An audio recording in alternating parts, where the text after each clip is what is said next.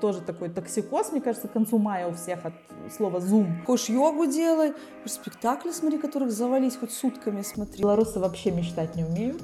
Я вижу очень многих людей, которые сгорают, которые уже не могут спать. Не хочется, чтобы все фестивали крутые проходили только в Минске. Мы свой первый интернет-спектакль в 2013 сделали. Там были еще люди в этой группе, да, которые оказались в центре, которые пошли, но как бы запомнили все Юру Стыльского, потому что он уже медийная персона. Всем привет, это подкаст «Нету места» от команды «Детича». Сегодня мы поговорим про культурные итоги года, про те сложности, с которыми столкнулись э, культурные работники и работницы города Бреста. И у нас в гостях Оксана Гаяко, это директор просторы КХ, актриса и режиссер театра «Крылы холопа». Привет, Оксана. Привет. И еще одна гостья, Алина Деревянка, менеджерка культурных проектов. Добрый привет. вечер. Или надо привет. То есть ты сейчас спалилась, что мы записываемся вечером. Ну, нормально, мне кажется, говорить добрый вечер. Ну, привет. Ну да, да, да привет. Такое суперстандартное, наверное, да? Этот год был очень сложный для нас всех, как мы из него выбрались. Давайте, наверное, в двух словах вообще про э, то, э, как мы работали, когда мы не могли людей видеть вживую, э, как нам работалось с нашими целевыми аудиториями, потому что, по сути, целевая аудитория и Дедища, и КХ, и вот проектов, которые ведет Алина – они, они как бы вроде бы и похожи, а вроде бы и не похожи. То есть давайте поговорим про то, как нам было тяжело вот именно весной, когда мы все реально боялись коронавируса. Как будто бы сейчас мы вроде бы уже его и не боимся, потому что появились другие страхи. Ну да. Ну да, это был самый первый такой, самый ну, ну, ну жутковатый вызов на тот момент, вызов такого неизвестного, да, и какой-то опасности, там, здоровью, там, вообще жизни. Вот. Ну и, конечно же, да, мы, как только все понеслось, КХ закрыли для э, живых мероприятий и, ну, и достаточно быстро переформатировались в, в онлайн. То есть я как-то даже горжусь, как мы так это вот очень Э, жваво, быстро и продуктивно это сделали. Хотя это, конечно, было нелегко. То есть я даже вот буквально вчера сидела, припоминала год так по месяцам для себя. То есть одно задание делала из марафона. Вот. И вот как раз повспоминала, насколько тяжело было. Казалось бы, господи, ну все, мы сидим дома, мы там не ходим на работу, не тратим время там на, на, на вот эти вот ивенты, чтобы там вот в КХ делать. И в то же время мы работали, наверное, я не знаю, часов 12 я не вставала из-за компа каждый день. Как-то почему-то случилось, и это не одна я, я знаю, что очень многие мои коллеги вот в этой же сфере, они просто говорили, что они задолбаны, они сидят, они работают, и вот как будто, да, вот весь, вся жизнь перешла в онлайн, и мы там должны просто какие-то горы свернуть. Ну да, получилось в нашем случае, что мы переформатировали все, Э, ивенты, то есть мы там вот по весне, я вчера тоже считала, сделали 7 онлайн-ивентов, вот, вот эту первую волну. То есть это был цикл «Пандемические разговоры», мы это называли, где мы говорили с нашими гостями о том, э, как, как пандемия изменила их сферу. То есть это была экология, современное искусство, театр и ну, плюс там другие ивенты. Даже театр удалось. Вот это, конечно, было самое тяжелое для меня, наверное, в этом году в плане профессиональном. Э, потому что с января мы начали репетиции с моей актерской студией. Мы начали репетиции над спектаклем про суррогатное материнство, которое у нас в Беларуси существует. Это э, был онлайн-спектакль? Нет, мы делали живой спектакль. Делался он как э, в рамках такого ну, большего проекта, э, связанного с биоэтикой, где художники э, делали проекты вот именно связанные с биоэтическими вопросами. То есть как бы такой заказ немножечко был. А актерская студия, она существует у меня уже несколько лет, и мы с этими ребятами делаем ну, многие вещи. Там и читки были у нас, спектакли. Ну и вот это был очередной проект. Мы репетировали себе его прекрасно в КХ, готовили к апрелю премьеру в Бресте и в Минске на форуме по биоэтике. И вот, собственно, в конце марта все у нас обвалилось. И в, в тот момент я, ну, я, я очень плотненько села и как бы начала смотреть, что делают коллеги, именно театральные вот коллеги. И там, конечно, ну, весь мир уже понесся на прополу, и начиная с того, что театры мира выкладывали в онлайн там, кучу своих там, проектов, спектаклей, так и появилась э, такая новая волна интернет-театра. Я об этом знала, потому что это, не, конечно же, не в этом году появилось. Мы свой первый интернет-спектакль в 2013 сделали «Трусы по прыжку», когда нас цензура закрыла. Вот, мы его сделали онлайн, то есть это когда 7 лет назад. Вот. И то есть какой-то опыт был, и плюс я начала смотреть, что делается в этой сфере. А дело, люди начали там экспериментировать дико. Чаще всего это были не очень удачные эксперименты. Но причем они чаще всего делались в каких государственных, муниципальных каких-то театрах. Там в России, главным образом, я смотрела в это поле. Что в Беларуси так фактически ничего не происходило толкового. Вот. Естественно, эти люди как-то там должны были получать зарплату, что-то делать. Такой был И они делали. Я на это смотрела. Вот. И в какой-то момент я своим ребятам говорю, давайте, давайте онлайн. Было тяжело, потому что они, собственно, эти люди для того и приходят в эту студию, чтобы это вживую общаться, вживую коммуницировать и вживую делать эти наши спектакли. А тут им предлагают вот что-то там в зуме, кто-то сопротивлялся, кто-то там ныл, там какие-то кого-то были немножко истерики. Вот. Тем не менее, мы вот это как-то делали, потом... А еще это был форум спектакль. О. Форум — это где зритель принимает активную Да, выходит да. на сцену, занимает место одного из актеров и, э, Проигрывает его роль. и меняет ситуацию. Меняет ситуацию, Да, да. в этом фишка форум театра. И нам важно было сделать и форум театр и онлайн тоже, чтобы он был. Не просто спектакль сняли, показали. Вот. И мы нашли для этого форму, то есть Zoom оказался вполне для этого подходящим, то есть все сидели там в этих окнах, люди принимали на себя роль и так далее. И, в общем, это все успешно состоялось, но это было очень тяжело. Ну, такой новый вызов, когда мы готовили совсем другое. Мы это сделали, в июле была премьера, и второй раз показали сейчас вот в ноябре на форуме по биоэтике, наконец, который с апреля сместился, три раза смещался, сместился на ноябрь.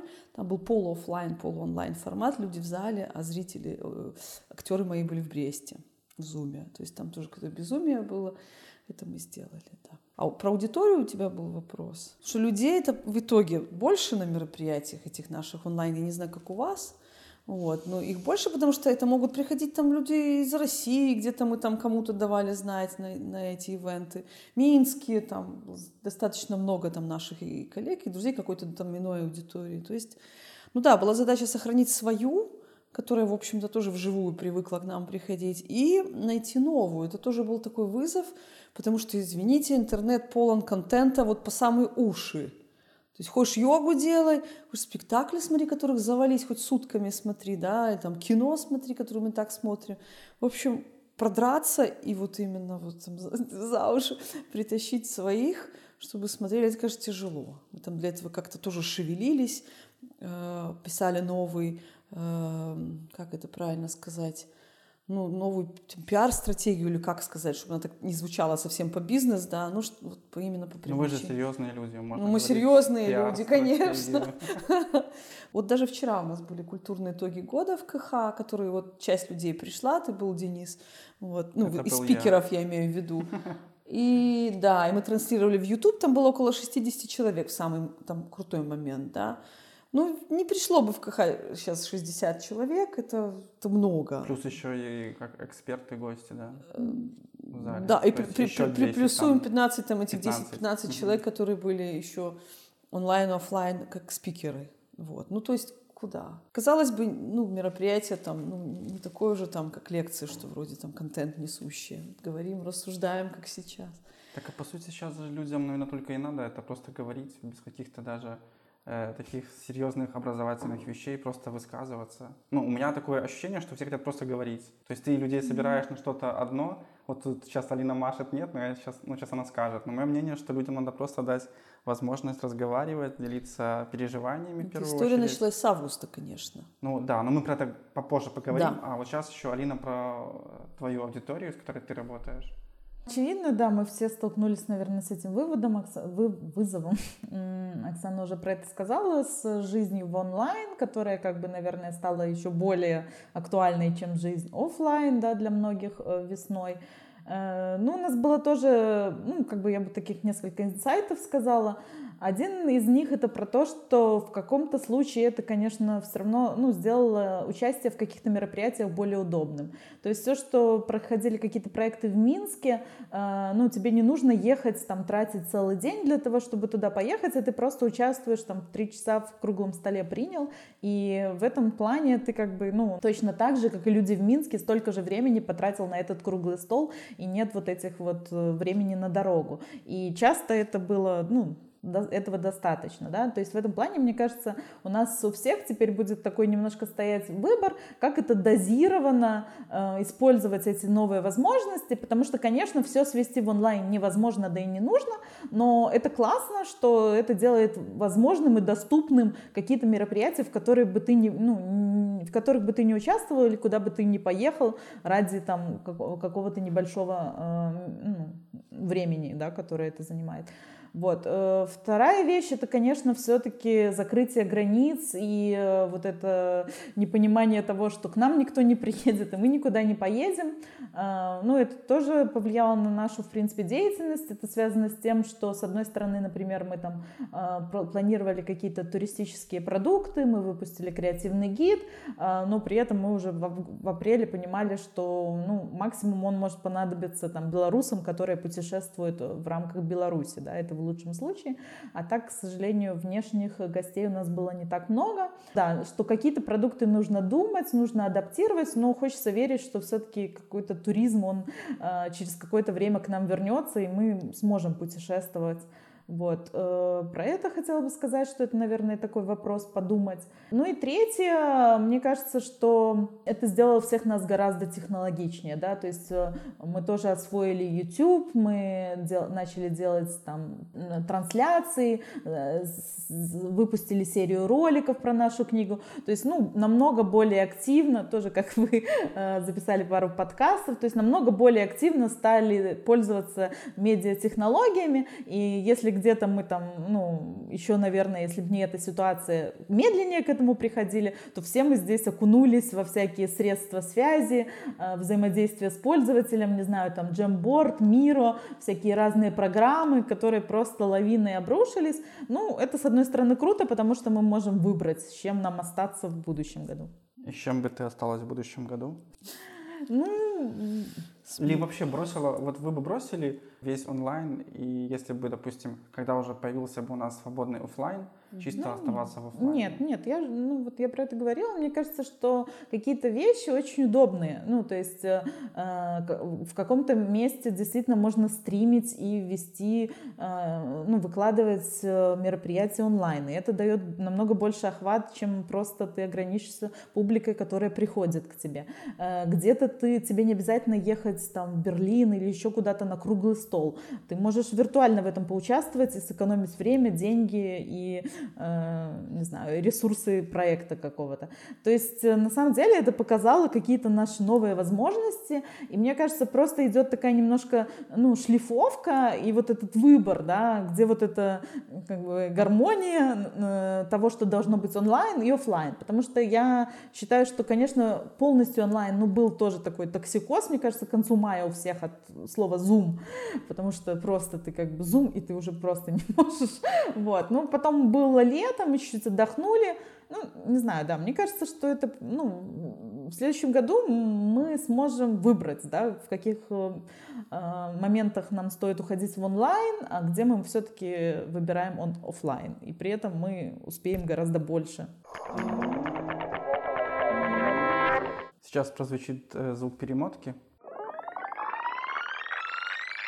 И мы оказываемся в августе этого года где белорусы сталкиваются с еще одним таким э, и вопросом, и проблемой, э, как жить после того, что произошло э, в десятых числах августа, ну и, по сути, в последующие э, дни и недели. Э, как вот эти события повлияли вообще на культурное пространство Бреста, в частности, да, если мы говорим про наш любимый крутой город, который нам казалось, что все такие классные, все двигаются в одном направлении, и даже наши местные чиновники вроде бы как поддерживают все наши идеи. А тут оказалось, что как-то вроде бы и не так. Или так.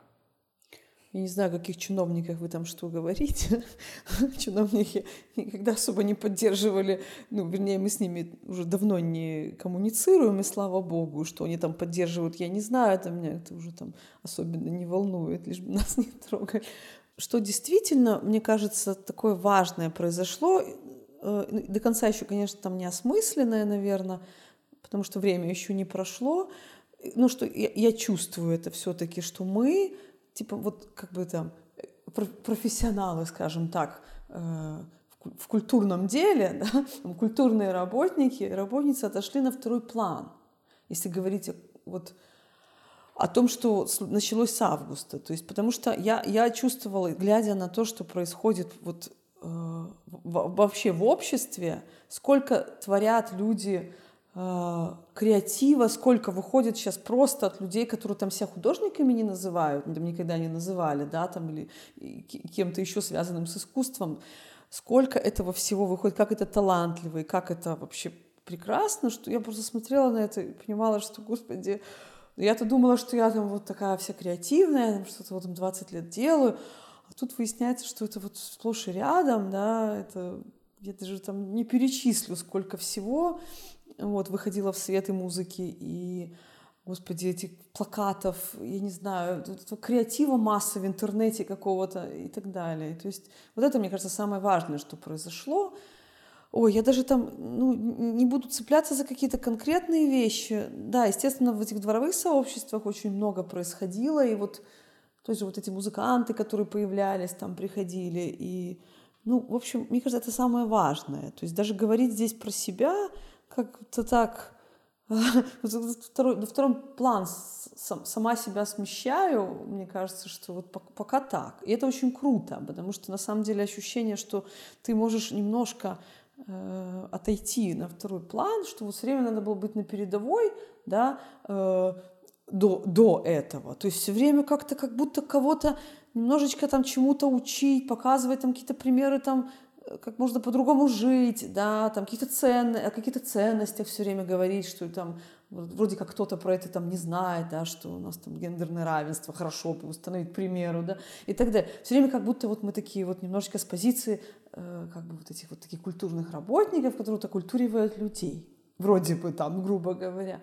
Вот. И тут уже вот, э, вот это вот ощущение, что немножко можно то есть нет, мы, конечно, там хотим, должны там, все поддерживать сообщество и так далее. Естественно, мы обладаем для этого ресурсом, да, там, помещением, там, каким-то вот иным ну, ресурсом, возможностями что-то делать, естественно, но немножечко отойти и смотреть, как люди делают сегодня вот это самое искусство, это протестное искусство.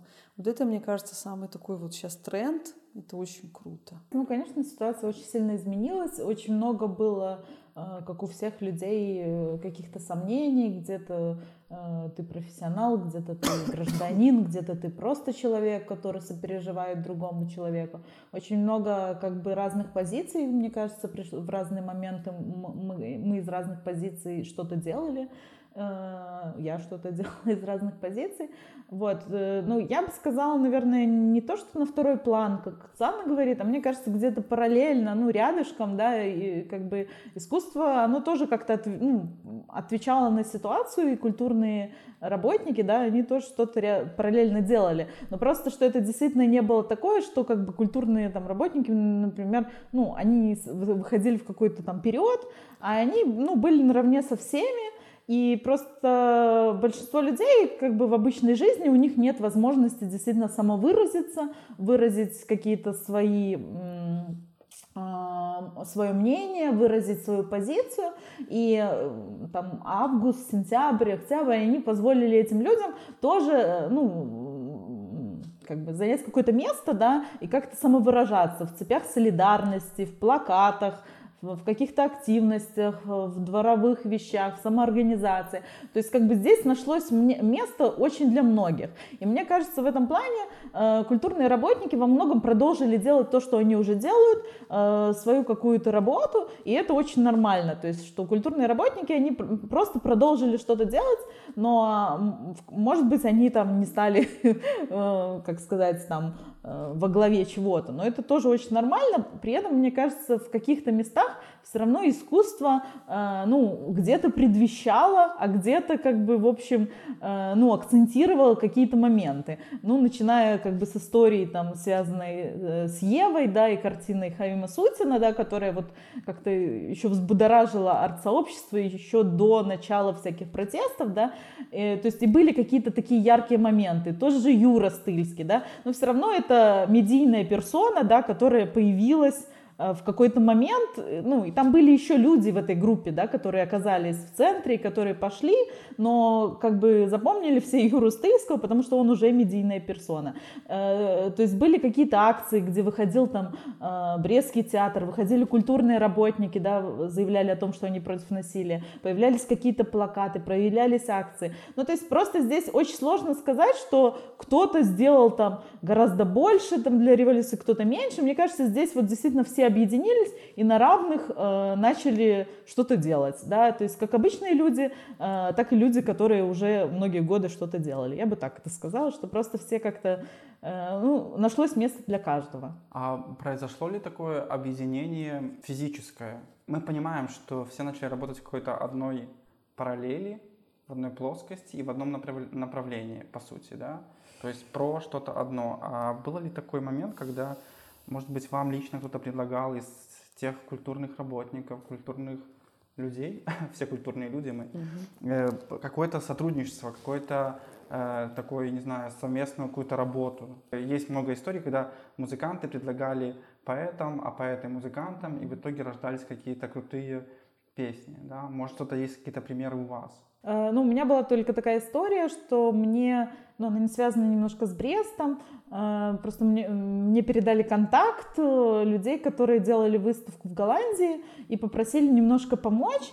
И вначале попросили помочь с одним, а потом они просто не успевали, потому что им за две недели нужно было сделать большую выставку, и, и я там по мере возможности подсказала каких-то художников, которые вот что-то сделали по теме, э, чуть-чуть помогла там с, с написанием текста, ну то есть такая вот была какая-то помощь, подсказка из Беларуси людям, которые не в Беларуси, но которые белорусы и хотели как-то эту ситуацию осветить, как бы, ну, подсказать что-то, что я знаю происходит сейчас и актуально в Беларуси. Ну и в целом можно про это говорить, наверное, сейчас, что что, конечно, Беларусь стала узнаваема, э, очень сильно объединились диаспоры, да, то есть оказалось, что они есть, и они очень сильные, и они очень сильно на этой волне хотели помочь, и, ну, и насколько мы все видели, очень много происходило в других странах благодаря вот диаспорам, да, то есть точно была очень активная диаспора в Германии, вот мы знаем коллег, они там делали и акции, и концерты, и много всего посвященного этой теме.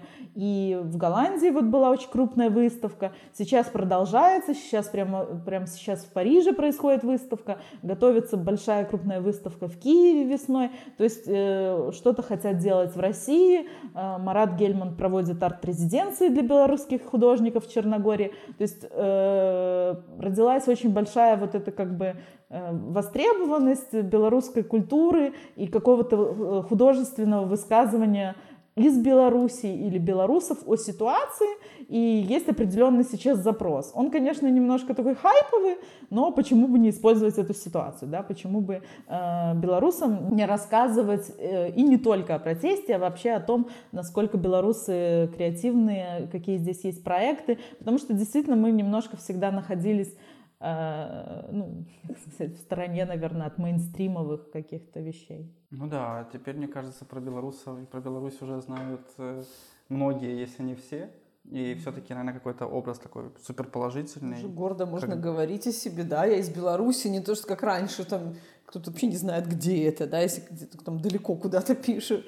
Вот, а тут все. Да, это, конечно, такая история в целом может быть пока грустная, но она очень, очень хорошая и очень нужная, наверное, была для нас. По поводу вот творчества, мы как-то в одном из подкастов когда мы говорили с, э, опять же, с Юрой Стыльским и с э, лидером группы Lounge Dance, мы просили их назвать ту работу, э, то произведение творчества, наверное, которое их очень сильно зацепило. Может быть, есть у вас такое, что очень сильно понравилось, чтобы вы советовали посмотреть, либо послушать. Имеешь в виду в связи с событиями? Да, да, да, да. Высказывание какое-то по этому поводу? Да, то, что было а. сделано вот в рамках э, тех событий в Беларуси которые мы наблюдали и наблюдаем? Первое сходу, то, что я пропустила, вернее, информацию видела, но пропустила и не посмотрела то, что сама хочу посмотреть. Она, по-моему, выложена в Ютубе. Мне вот приезжала к нам сейчас музыкант и композитор Оля Подгайская говорила, что вроде бы это, как это, вольный, вольный хор, вольные Вольный песни, хор. что вот она выложенная вроде бы. Вот. Это какое-то событие одно из последних, что это классические музыканты и певцы, ну, имеются в виду хоровые э, музыканты, вот исполняли э, там песни определенные, определенные песни, такие песни свободы, скажем. Вот. Как это очень специфично было снято, насколько я знаю, не в масках там, и, вот. То есть слышала вот про, про этот проект, и мне очень интересно посмотреть. Это я пропустила, и, наверное, можно посоветовать всем посмотреть. Мне вообще очень сильно впечатляет, а, например, то, что всегда казалось аполитичным для меня абсолютно, что у меня очень хорошие друзья вот в сфере классической музыки там, или неоклассической музыки. Абсолютно аполитичная да, сфера такая была. Э, и казалось, что что ты можешь в этом всем сделать, да, говорить о каких-то важных вещах. Ты можешь просто писать какую-то красивую, там, талантливую музыку. И тут выясняется в этом году, что можно писать симфонии солидарности, да, можно исполнять какие-то хоровые произведения. Это все, ну, как они же там и в метро были какие-то акции, насколько я помню, да, где люди пели, там и «Могутный Боже» где-то пели. И все это было настолько креативно тоже, настолько круто, причем это абсолютно классические такие вот проекты, да, которые для меня вообще никогда ни с чем, э, как это сказать, таким какой-то повесткой социальной политической никогда не стояли рядом.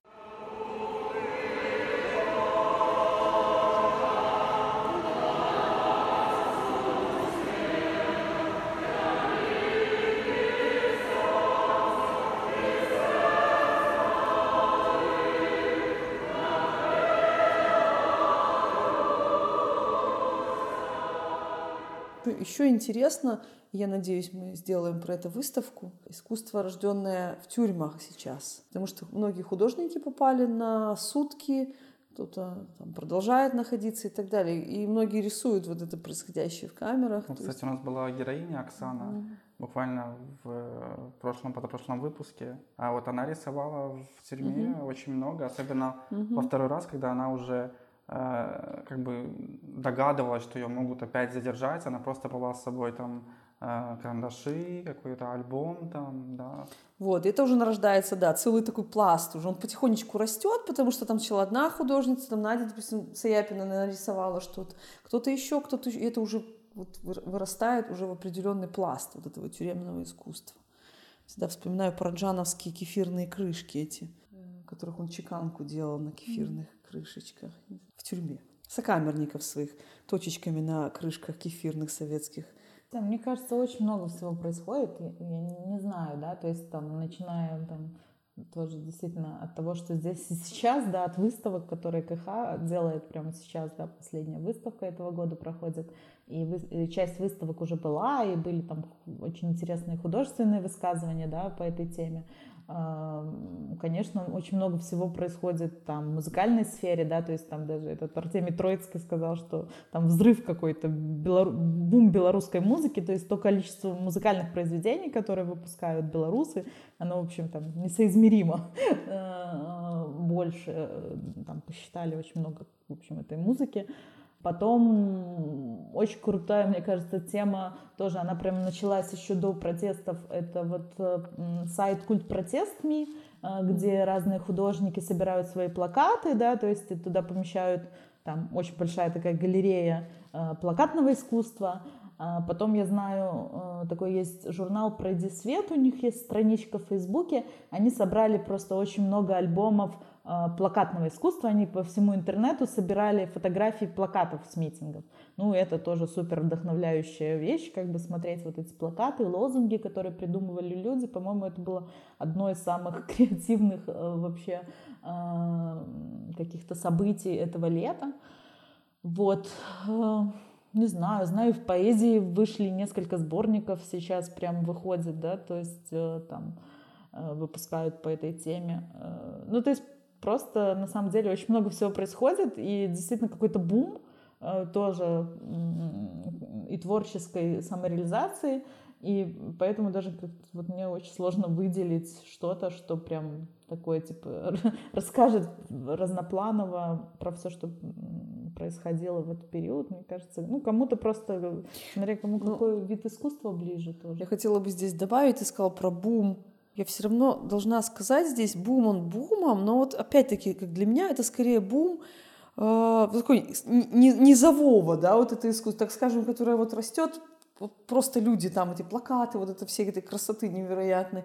А вот именно среди художников очень много я слышу от своих коллег, там, я не могу ничего делать, да, я только там скроллю, смотрю, я, я не могу делать то, что я делал до этого, потому что не, не все же, собственно, занимались там социальным, критическим искусством, политическим искусством. Не у каждого есть там такая какая-то способность и потребность.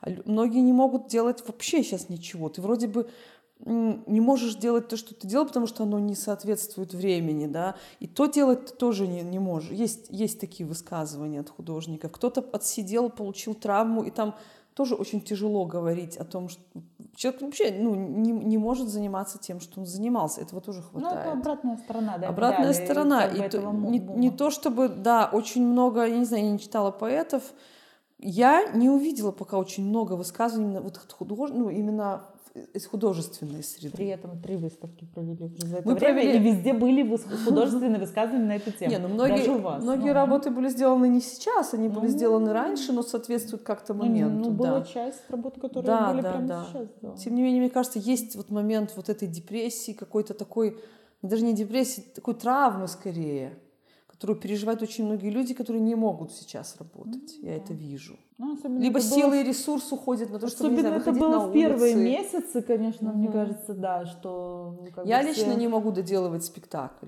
Ну, спектакль, который там темой да, не, не касается, вроде бы где-то чуть-чуть касается тоже, потому что я хочу ввести эти моменты всего происходящего.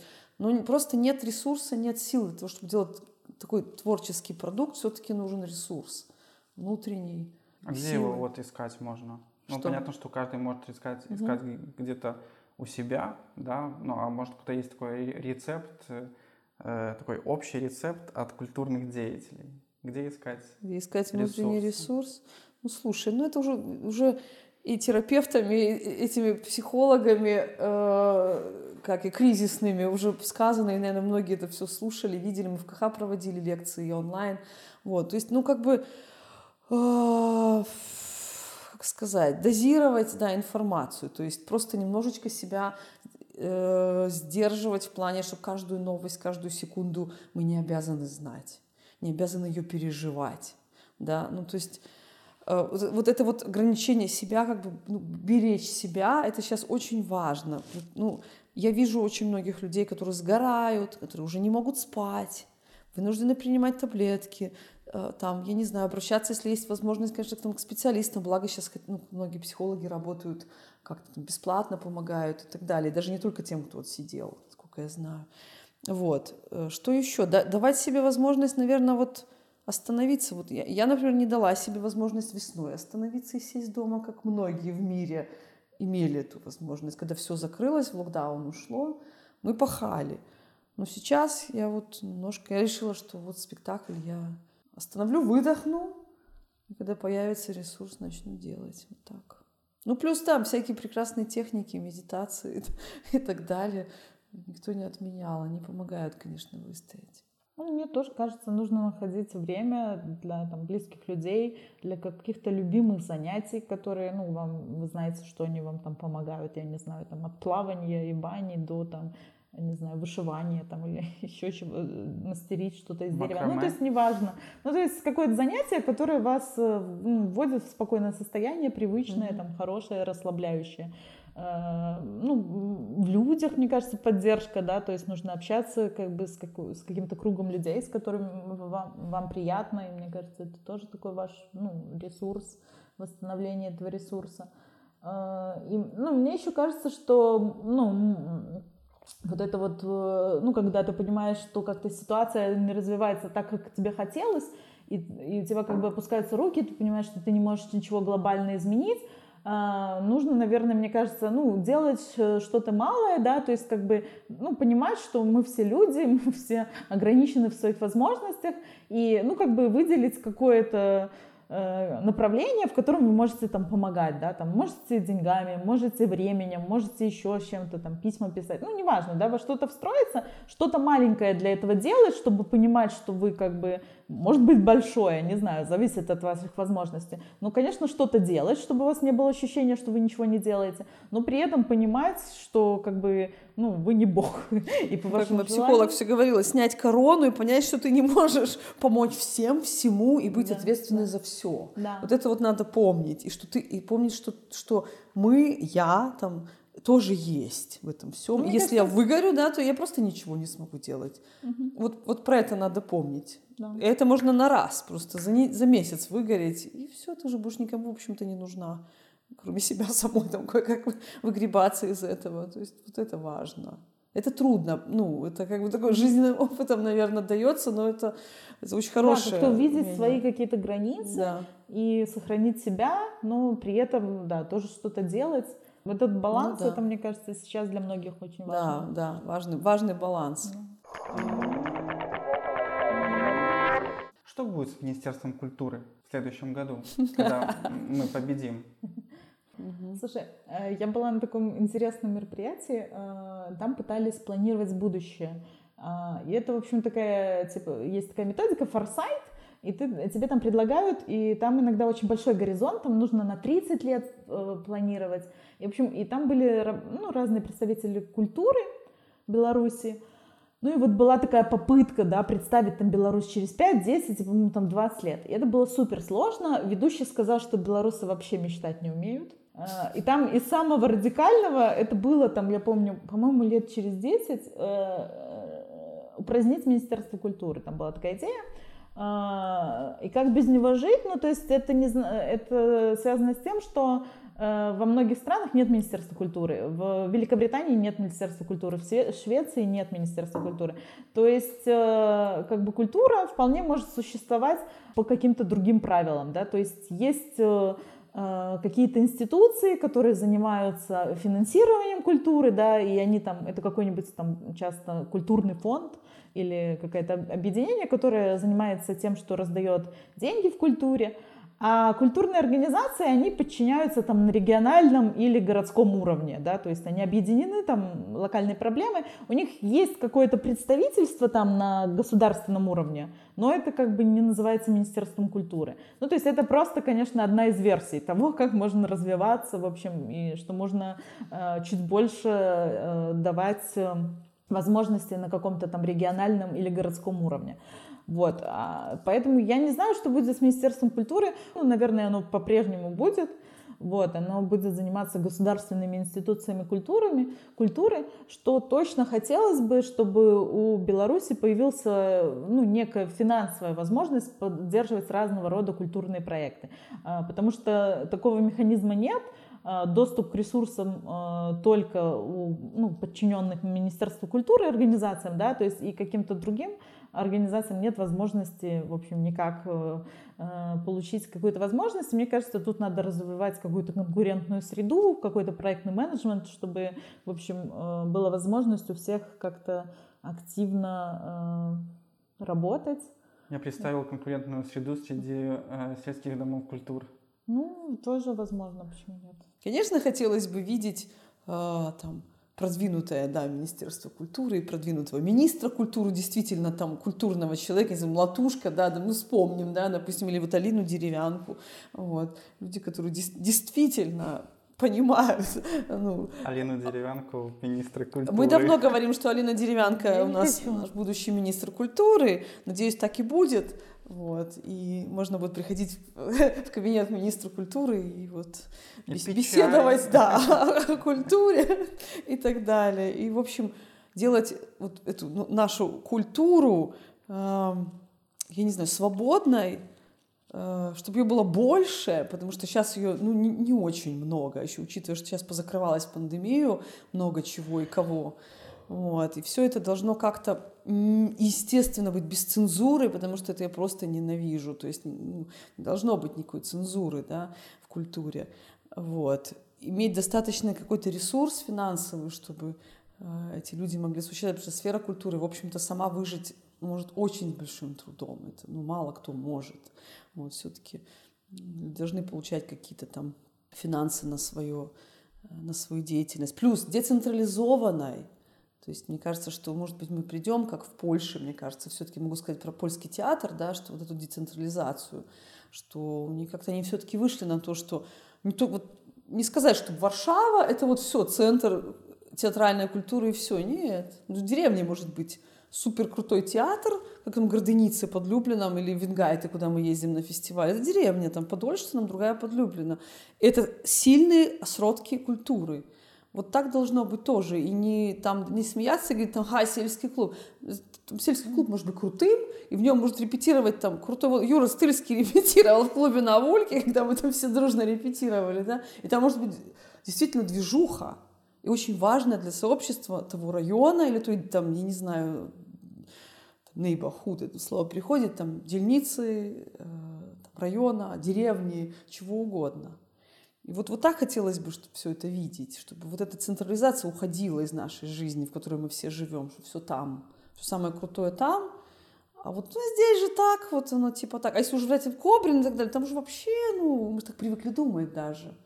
И вот хочется, чтобы вот, вот этого не было. Как-то на всех, наверное, уровнях, не только культуры. Ну да, мне кажется, в этом плане, то есть Брест, э, ну, мы тоже когда обсуждали, э, и у нас было ток-шоу и э, на итогах года про то, что действительно в этом году, ну, Брест немножко тоже проявил себя в такой децентрализации белорусской, да, то есть что на часть выставок, мероприятий Э, стала приезжать публика, в том числе из Минска, из других городов. То есть это супер важно, да, как бы, что что-то происходит здесь, э, и оно только здесь происходит, и создано в этом месте и для этого места, и местными, или э, приезжими, но неважно, оно только здесь можно это посмотреть и увидеть. И мне кажется, что ну, в этом направлении было бы круто двигаться, чтобы действительно за культурой ездить ну, как бы в разные города. Да? Не хочется, чтобы все фестивали крутые проходили только в Минске. Хочется ездить и в Гродно, и в Витебск, и в маленькие города, не знаю, там, в Лиду, Слоним, и еще какие-нибудь местечки. То есть, чтобы, да, чтобы, ну, как бы, чтобы был интерес и своя специфика, вот. Ну и для этого нужно, конечно, какие-то условия создавать, да, то есть над этим mm-hmm. нужно работать, про это нужно думать, это должна быть какая-то плановая такая поддержка и, ну, как бы все-таки стратегия у этого должна быть, то есть оно само собой, ну, пытается развиваться, но все равно понятно, что э, есть некая концентрация в каких-то более крупных местах. Но Брест себя, да, действительно, так еще пару слов проявил в этом году в плане галереи и выставок уже вот осенью случилось так, что в Минске все, галерея У закрылась там в связи с ковидом и с политическими причинами, и по сути не осталось таких важных э, галерейных мест в Минске. Мы говорим о централизованной культуре у нас. И получилось так, что в какой-то момент вот выставка в КХ, выставка в консерве там Гулина, здесь просто вся богема минская сидела. В Минске, там худко смешно где-то в сентябре прошла, была крутая выставка, и там, по сути, ничего особо уже нет какое-то время, негде, да, и как бы, ну, и понятно, Минск, конечно, там он более э, задействован там и в протестах, и все суровее гораздо наказывается, там свои какие-то такие условия сейчас.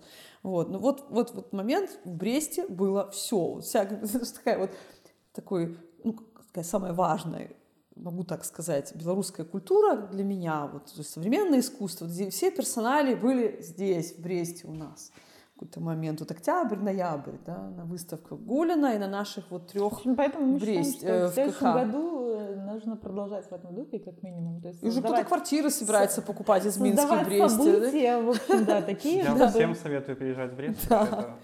То есть у нас есть шансы вообще, что Брест станет такой культурной столицей вообще, действительно, не без этих вот этих дурацких там гос, вот этих там каких-то штампов, ну, что на самом деле не так, да, а действительно, да, как бы по факту и по делу станет такой культурной столицей. Да, будем работать. Мы как-то работаем, и при этом, да, работы много. И при этом вот эти институции, которые делали вот эту культуру в Бресте, это не, не относящиеся же к гос... финансированию госкультуре никак. То есть ни КХ, ни консерва, ну, никак не получают ничего от государства. Хотя могли бы, по-хорошему. В будущем. Наверное, могли бы когда-нибудь. Министр Алина Деревянко гарантирует финансирование Я, Я думаю, на этой э, хорошей, мы веселой ноте Да. мы можем заканчивать. Большое спасибо, что дослушали этот подкаст до конца. Ставьте лайки, сердечки, звездочки. Подписывайтесь на нас в социальных сетях. Обязательно посмотрите, мы даем всегда ссылки под э, аккаунтами наших гостей, на их организации, либо на их аккаунты. Тоже подписывайтесь. Большое спасибо, Алина. Спасибо. Большое спасибо, Оксана. Спасибо тебе. Да, спасибо нам. Нас Да. много. Всем пока.